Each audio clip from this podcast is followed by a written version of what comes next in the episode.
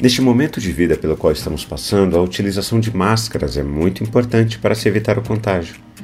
Porém, para a corrida, a utilização de máscara atrapalha bastante o desempenho, podendo inclusive levar à hiperventilação, que é quando a pessoa inala mais do que expira. Por isso, de tempos em tempos, a máscara precisa ser levantada para que a respiração se torne mais adequada. Vamos caminhar juntos? A religião ama fazer diferença entre as pessoas, principalmente para criar diferentes categorias de seres humanos: santos e pecadores, sacerdotes e leigos, salvos e perdidos. Não sei se você já percebeu, mas essa diferenciação é muito enfatizada a partir da noção de salvação. Quem pertence à nossa religião é salvo ou iluminado, e quem pertence a outra religião é perdido. A partir dessa forma de pensar, estabelecemos uma série de conceitos e preconceitos que promovem ainda mais a divisão entre os seres humanos. Chegando o meio-dia, houve trevas sobre toda a terra até as três horas da tarde. E às três horas Jesus clamou em alta voz: Eloi, Eloi, lema sabachthani.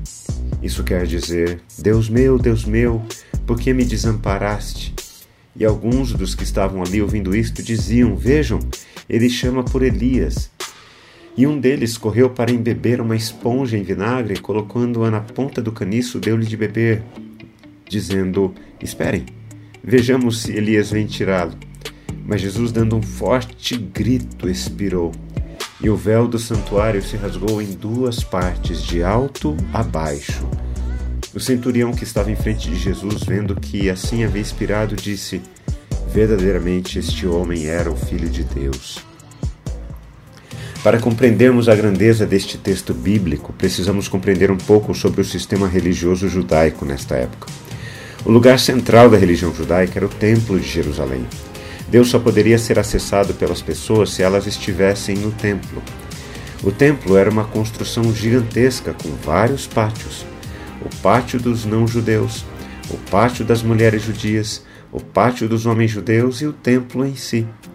No templo havia a entrada com o santo lugar, onde apenas os sacerdotes podiam entrar, e, em seguida, o Santo dos Santos, quando apenas o sumo sacerdote entrava uma vez ao ano.